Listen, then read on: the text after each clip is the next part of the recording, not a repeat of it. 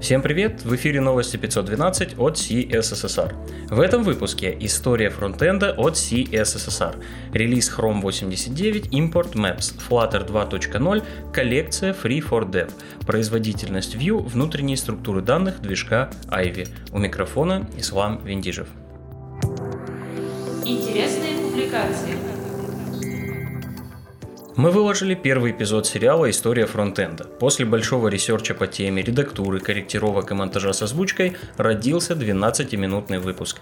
Весь материал первого эпизода не поместился в видео, поэтому мы дополнительно выпустили крутецкий текстовый материал. Наслаждайтесь, оставляйте комментарии, это поможет нам сделать следующий эпизод лучше.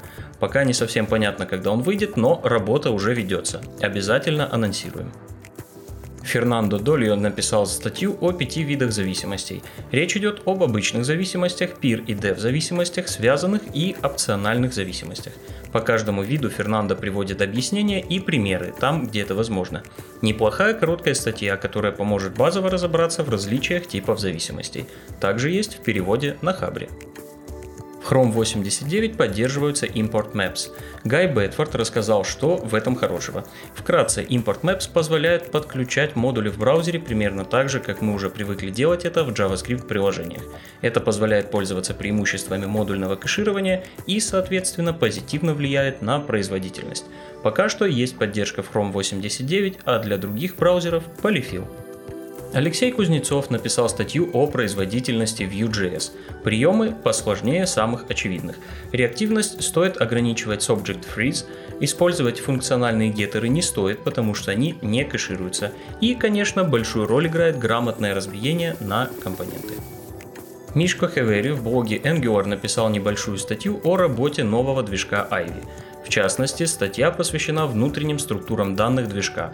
Он описывает, как внутри представляются шаблоны, как составляется логическое дерево, как работает дерево рендера и как они взаимодействуют. Полезно, особенно если вы интересуетесь внутренним устройством Angular и его компонентов.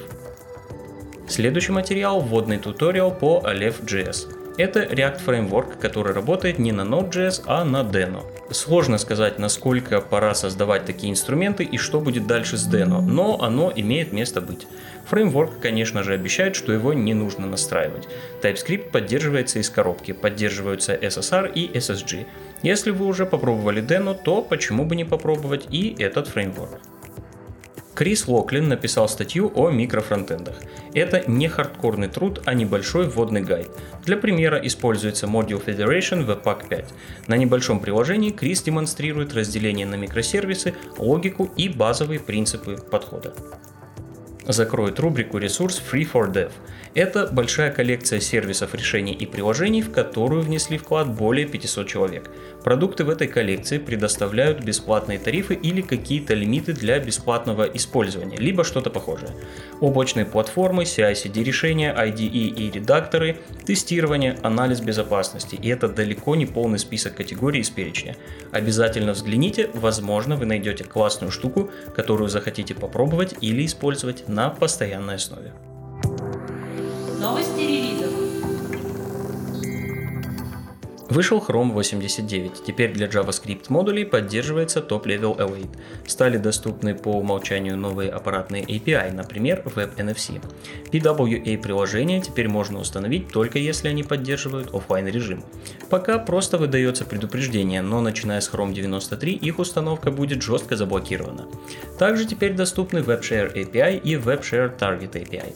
Подробнее о релизе браузера можно узнать в обзоре Пита Лепейджа. DevTools, конечно же, тоже с новинками.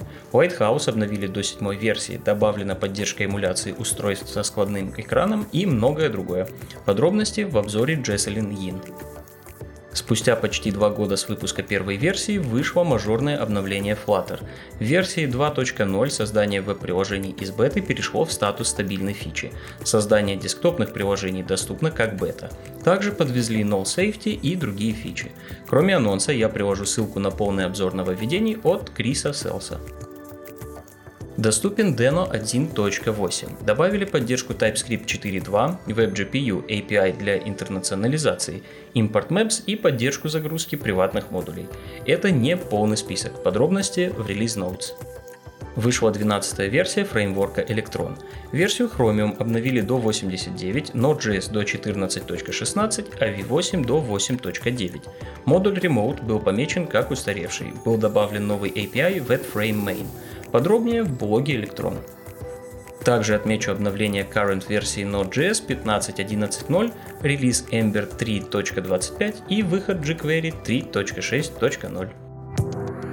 Другим новостям. Компания Brave выкупила поисковую систему Clicks. Напомню, что компания делает браузер Brave, который нацелен на приватность и безопасность пользователей.